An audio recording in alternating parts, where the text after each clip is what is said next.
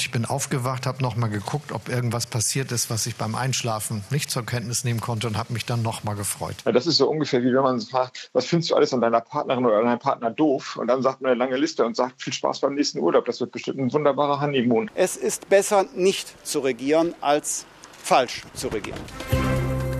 News Junkies. Was du heute wissen musst. Ein Info-Radio-Podcast. Die SPD hat die Bundestagswahl gewonnen, aber die Union, die will trotzdem ins Kanzleramt. Ja, das ist der Stand am Tag nach der Bundestagswahl. Wir wissen, Olaf Scholz oder Armin Laschet, einer von den beiden wird mit ziemlicher Sicherheit neuer Bundeskanzler werden. Aber es ist eben heute überhaupt nicht klar, wer von beiden. Und darum wollen wir mal die wahrscheinlichsten Optionen durchsprechen. Also, wie könnte die nächste Bundesregierung aussehen? Was ist realistisch? Hier sind die News Junkies am 27. September, dem Tag nach der Wahl, mit Konrad Spremberg und Leonie Schwarzer. Hi. Tag. Wenn es darum geht, ne, welche Bündnisse von Parteien in Zukunft Deutschland regieren könnten, dann brauchen wir natürlich erstmal nochmal die Zahlen, also das vorläufige Endergebnis der Bundestagswahl. Konrad, go. Die SPD hat gewonnen, 25,7 Prozent, knapp dahinter die Union mit 24,1 Prozent, also CDU, CSU. Dann ein großer Abstand zu den Grünen, die sind mit 14,8 Prozent Platz 3 und die FDP hat 11,5 Prozent der gültigen Stimmen gewonnen, das ist Platz 4. Okay, und dann fehlen natürlich noch AfD und Linke.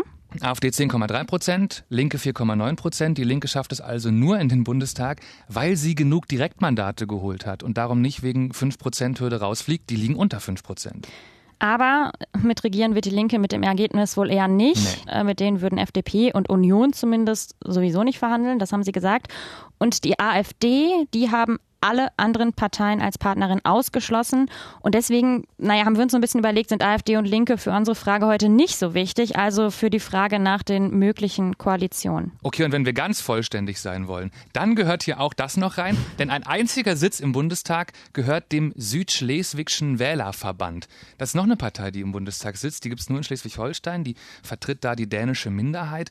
Und auch für solche Parteien gilt eben eine Ausnahme von der 5%-Hürde. Deswegen ist dieser eine SSW Politiker im Bundestag, gehört aber zu keiner Fraktion und ist darum für die Regierungsbildung eben auch nicht so wichtig. Und nochmal etwas der Vollständigkeit halber, das alles ist hier das vorläufige Endergebnis, über das wir sprechen. Also bis das amtliche Endergebnis hochoffiziell äh, festgestellt ist, da kann es locker nochmal so ungefähr ein bis zwei Wochen dauern. Aber wir können auch dazu sagen, bei den letzten Wahlen hatte sich dadurch an den Zahlen dann nichts Wesentliches mehr verändert. Also wir können ruhig mit den Zahlen weiterarbeiten.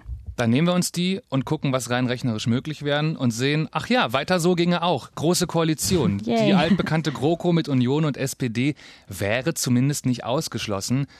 Aber ist halt auch nicht so wahrscheinlich, weil vor allem in der SPD viele sagen, auf gar keinen Fall. Das war ja bei der letzten Bundestagswahl schon knirsch mit der großen No-GroKo-Kampagne, wisst ihr bestimmt noch, wo die SPD gegen viele in der eigenen Partei auch am Ende entschieden hat, doch, wir machen das mit der großen Koalition. Das würde dieses Mal wahrscheinlich noch doller knallen. Genau, und weil dann eben auch eine Spaltung innerhalb der SPD befürchtet wird und das, wo es tatsächlich im Moment so ist, dass die SPD eigentlich einig ist wie fast noch nie. SPD-Kanzlerkandidat Olaf Scholz, der hat deshalb auch schon gesagt, die Union, die muss raus aus der Regierung. CDU und CSU haben nicht nur erheblich an Stimmen verloren, sondern sie haben tatsächlich auch die Botschaft der Bürgerinnen und Bürger bekommen, sie sollen jetzt nicht mehr in der Regierung sein, sondern in die Opposition gehen. Also das klingt nicht so nach GroKo. Und SPD-Vize Kevin Kühnert, der hat auch angekündigt, ich trete zurück, wenn es eine GroKo nach der Bundestagswahl gibt. Krass. Ja, ziemlich krass. Und deswegen ist eine GroKo eigentlich finde ich zumindest, nur denkbar, wenn es äh, kein Bündnis mit Grünen oder FDP gibt, aus SPD-Sicht. Und da sind wir auch schon bei der nächsten. Und wir denken auch eigentlich wahrscheinlicheren Möglichkeit, nämlich Rot, Grün, Gelb, auch genannt die sogenannte Ampel. Das wäre von den realistischen Koalitionen, die wir uns mal angucken wollen, jetzt auf jeden Fall die stärkste im Bundestag. Ich meine, die hätte die meisten Sitze. Aber Sie wäre möglicherweise auch die am schwierigsten zu verhandelnde Koalition, vor allem wegen der FDP, weil die FDP ist inhaltlich halt deutlich näher an der Union als an der SPD dran und sie ist schon mal überhaupt gar nicht nah dran an den Grünen. Ja, da fällt mir einiges ein, zum Beispiel die Steuerpolitik, die Schuldenbremse oder überhaupt, was das ganze Thema staatliche Regulierung angeht. Mhm. Und die FDP, die hat ja auch auf Wahlplakate gedruckt, naja, von Verboten halten wir gar nichts. Und da schwingt natürlich auch immer so ein bisschen dieses Klischee mit von den Grünen als Verbotspartei. Und dann das Ding mit der Steuerpolitik, hast du gerade schon gesagt, mhm. ne? SPD und Grüne wollen auf jeden Fall höhere Steuern für reiche Leute machen. Olaf Scholz sagt, das braucht Deutschland allein schon wegen der teuren Corona-Pandemie. Auf der anderen Seite eben die FDP, die formuliert das als ganz harte Linie. Keine höheren Steuern mit einem Finanzminister Christian Lindner. Die FDP will ja sogar weniger Steuern einnehmen wofür der SPD-Chef Norbert Walter Borjans sich das Wort Voodoo-Ökonomie ausgedacht hat. Also, Mann, falls die in Verhandlungen gehen für eine rot-grün-gelbe Ampelkoalition, dann müssten alle drei Parteien echt was schlucken. Ja, aber so ein bisschen sind halt Koalitionsverhandlungen. Das sind halt eben ja. Verhandlungen. Robert Habeck, der hat das im Deutschlandfunk gesagt. Er hat gesagt, die Parteien müssten jetzt aufhören, sich immer nur auf die Unterschiede und die Schwächen zu fokussieren. Und er hat das Ganze dann auch mit Liebesbeziehungen äh, verglichen. Irgendwie ganz sweet. Ja, das ist so ungefähr wie wenn man fragt, was findest du alles an deiner Partnerin oder deinem Partner doof? Und dann sagt man eine lange Liste und sagt, viel Spaß beim nächsten Urlaub. Das wird bestimmt ein wunderbarer Honeymoon. Das kann ja gar nichts werden. Koalitionsverhandlungen wie Flitterwochen. Ich weiß jetzt gerade nicht, ob ich Bock auf Flitterwochen mit Robert Habe hätte, aber vielleicht noch weniger auf Koalitionsverhandlungen. Also komm, wir gucken uns nochmal die andere Dreiecksbeziehung an, auf die vielleicht auch Koalitionsverhandlungen, Flitterwochen zukommen könnten. Genau, schwarz, grün, gelb. Denn obwohl die Union nicht die stärkste Partei geworden ist, hatten wir gerade schon ganz am Anfang, trotzdem rechnen die sich eben noch Chancen aus, auch zu regieren. Armin Laschet, der will sich um ein Bündnis mit Grünen und FDP bemühen. Also es kann tatsächlich passieren, dass die zweitstärkste Partei den Kanzler stellt. Aber der ein oder andere von euch erinnert sich vielleicht dran, 2017, also vor vier Jahren, da wäre es fast schon zu genau diesem Bündnis gekommen. Gescheitert ist es dann aber eben an FDP-Chef oder beziehungsweise an der FDP. Und FDP-Chef Christian Lindner hat damals Folgendes gesagt. Wir werden unsere Wählerinnen und Wähler nicht im Stich lassen, indem wir eine Politik mittragen, von der wir im Kern nicht überzeugt sind. Es ist besser, nicht zu regieren, als falsch zu regieren. Ja, ein Satz, der immer wieder zitiert wurde. Und da hatte Lindner das Bündnis tatsächlich in letzter Sekunde platzen lassen. Also, ciao. Es gibt aber was, was dafür spricht, dass es dieses Mal besser laufen könnte. Weil damals war Christian Lindner mit seiner FDP, die haben sich so ein bisschen runtergebuttert gefühlt, als würde die keiner ernst nehmen. Dieses Mal ist da Armin Laschet und mit dem versteht sich Christian Lindner richtig gut. Der regiert ja auch in NRW mit der FDP, der Laschet. Also zwischen Union und FDP gibt es nicht nur viele inhaltliche Überschneidungen, auch die beiden verstehen sich gut und damit ist die FDP auf jeden Fall an der Union viel näher dran als an der SPD. Und da muss man aber sagen, für die Grünen wäre dieses Bündnis wahrscheinlich die größte Überwindung mhm. ne, gegenüber Union und FDP, denn gerade was Klima- und Sozialpolitik angeht, gibt es da ja ziemlich große Unterschiede. Was allerdings dafür spricht, ist, dass das Bündnis schon gibt. Das funktioniert schon. Es gibt sozusagen ein Best-Practice-Beispiel und zwar äh, in Schleswig-Holstein. Okay, ich fasse mal zusammen. Mhm. Noch eine große Koalition mit Olaf Scholz als Kanzler. Das ist vielleicht denkbar, aber wäre wahrscheinlich zu gefährlich für die SPD und deren Spaltung. Und wenn wir uns die beiden anderen Optionen angucken, die wir gerade eben besprochen haben, dann würde ich eigentlich sagen, die wichtigsten Parteien gerade heißen in Wahrheit Grüne und FDP, weil ohne die geht es ja kaum. Dabei sind ja FDP und Grüne, zumindest jetzt bei den Parteien, über die wir gerade reden, die beiden, die inhaltlich am allerweitesten auseinander sind, mhm. finde ich. Denn die haben total unterschiedliche Ideen von äh, Wirtschafts- und Steuer- und Verkehrspolitik und, und, und. Also ist es schon ziemlich interessant, wie sehr Grüne und FDP seit gestern Abend auch so ein bisschen Freundschaft und Zusammenhalt betonen. Und ich bin mir sicher, sie machen das, weil sie wissen, die haben jetzt Macht. Mhm. Also Grüne und FDP sind richtig, richtig wichtig für diese Regierungsbildung, weil es könnte gut sein, dass die beiden sich am Ende aussuchen können, ob sie lieber mit Scholz oder lieber mit Laschet als Kanzler regieren wollen. Und darum könnte jetzt was passieren, wenn nach der Wahl die Gespräche und Verhandlungen beginnen. Das finde ich total interessant. Johannes Vogel aus dem FDP-Bundesvorstand, heute früh im Deutschlandfunk. Vielleicht macht es auch Sinn, dass die beiden Kräfte, die für Erneuerung stehen, von ganz unterschiedlichen Ecken kommen. Wenn die beiden vielleicht auch erstmal miteinander reden, mhm. FDP und Grüne. Und das müssen wir jetzt sehen die nächsten Tage, ähm, wie wir das angehen. Ja, und inzwischen ist wohl sicher, dass das passiert. Das meinte vorhin FDP-Chef Christian Lindner. Hm. Es wird sogenannte Vorsondierung, also quasi Sondierung vor den Sondierungen, mit den Grünen geben, das sagt er. Also es sprechen jetzt wirklich zuerst FDP und Grüne miteinander, um danach gemeinsam zu gucken, was eben SPD und Union so zu bieten haben. Aber nochmal, FDP und Grüne sind sehr weit auseinander in vielen Punkten. Da geht es jetzt auch erstmal darum zu gucken, ob die überhaupt miteinander können. Das hat Robert Habeck auch nochmal gesagt. Es ist eine gute Idee, dass diejenigen, die erstmal am weitesten weg sind auf der politischen Skala, mal gucken, ob sie miteinander was hinkriegen und eine Brücke bauen können. Ich glaube auf jeden Fall, die werden das hart versuchen. Also mhm. weil sich das so lohnen würde für die beiden Parteien, wenn die als Zweierteam auftreten könnten in diesen Verhandlungen. Und der FDP-Mann Vogel hat im Deutschlandfunk auch gesagt, wie er sich das mal am Beispiel von der Klimapolitik konkret vorstellen könnte, FDP und Grüne miteinander? Einen dichten CO2-Deckel endlich zu schaffen, weil unsere Klimapolitik besser werden muss. Aber das vielleicht zu verbinden, äh, unterhalb dieses Deckels, innerhalb eines ordnungspolitischen Rahmens, mit Entfesselung von wirtschaftlicher Dynamik, äh, mit der Stärkung von Unternehmertum, der Stärkung von privaten Investitionen äh, und so vielleicht wirklich einen großen Sprung zu machen bei der Klimapolitik, das ist was, äh, über das wir zum Beispiel reden müssen in den nächsten Wochen, ob da was gelingt.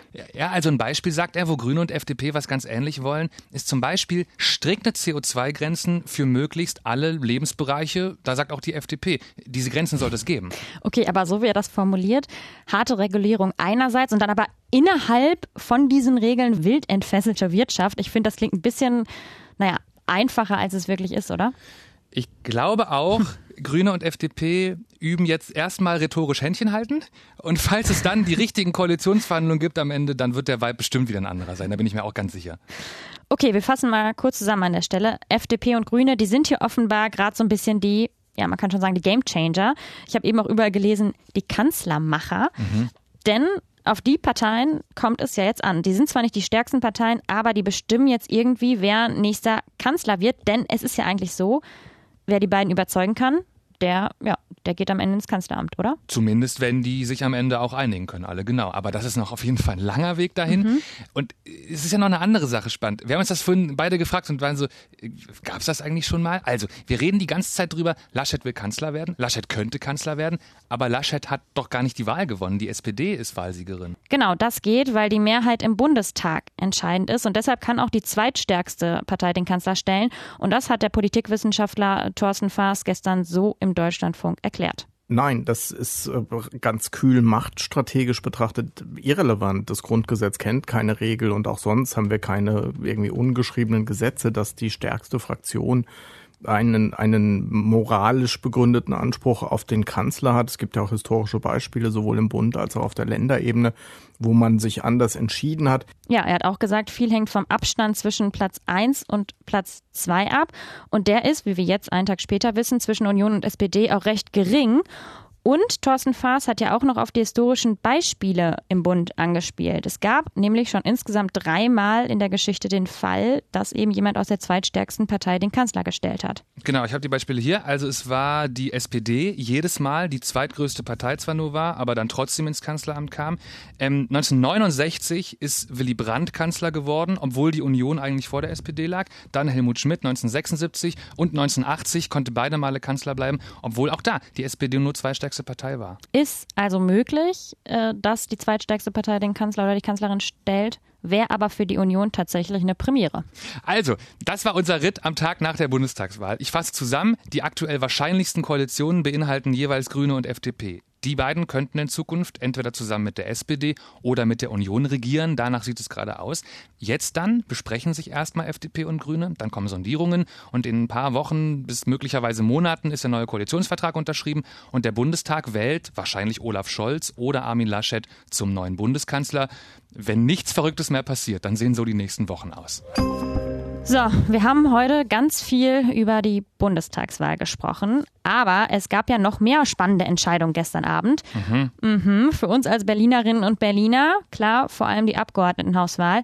Und damit die Frage, wer wird regierende Berliner Bürgermeisterin in den nächsten fünf Jahren? Hier war vor allem die Frage, wird es die grüne Spitzenkandidatin Bettina Jarasch oder die SPD-Kandidatin Franziska Giffey? Und es sieht ganz stark danach aus, als bleibt das äh, Amt der regierenden Bürgermeisterin bei der SPD. Franziska Giffey wird es wahrscheinlich werden. Mehr als 21 Prozent der Stimmen hat die SPD bekommen. Die Grünen liegen auf Platz zwei mit knapp 19 Prozent. Und was ich gelesen habe und ganz süß fand, der jetzige regierende Bürgermeister Michael Müller, der wurde gestern Abend gefragt, ob es denn Übergabebrief geben würde. Und er hat gesagt, es gibt im Schreibtisch ein Geheimfach, aber im Moment liegt da kein Brief drin, fand ich ganz sweet. Mal sehen, ob ich noch was schreibe oder einfach was erzähle. Ich fand es irgendwie witzig und vor allem auch spannend, was er denn dann draufschreiben würde auf diesen kleinen Zettel. Es gibt auf jeden Fall ne, einige To-Dos in Berlin, glaube ich. Ich bin am allergespanntesten, wie Franziska Giffey auf ihrer To-Do-Liste an diesen Volksentscheid rangeht. Mhm. Denn der ist ja auch noch abgestimmt worden im Rahmen von dieser Wahl. Der Volksentscheid, wo es darum ging, sehr große Wohnungskonzerne zu enteignen gegen eine Entschädigung. Mehr als 56 Prozent der Wählerinnen und Wähler haben sich dafür ausgesprochen und deswegen muss sich die Regierung jetzt damit beschäftigen. Und noch etwas ist tatsächlich gestern hier in Berlin passiert, hat uns viel beschäftigt, und zwar die Pannen bei der Wahl. Es klingt irgendwie, finde ich, ein bisschen verrückt, wenn man das so erzählt oder kommt bestimmt auch in anderen Teilen des Landes so an.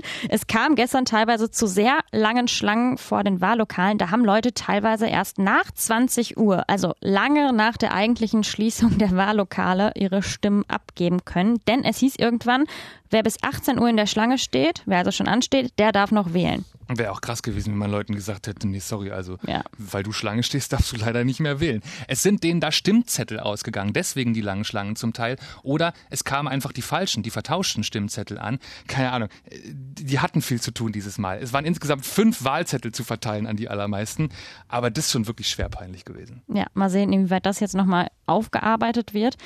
Wir sind auf jeden Fall erstmal auch am Ende unserer eigenen Aufarbeitung der After-Wahl-Nachlese angekommen. Feedback und Kritik wie immer gerne an newsjunkies.inforadio.de. Leonie Schwarzer und Konrad Spremberg winken euch durch die Podcast-App. Tschüss. Bis morgen. Ciao. News Junkies. Was du heute wissen musst. Ein Podcast von Inforadio. Wir lieben das Warum.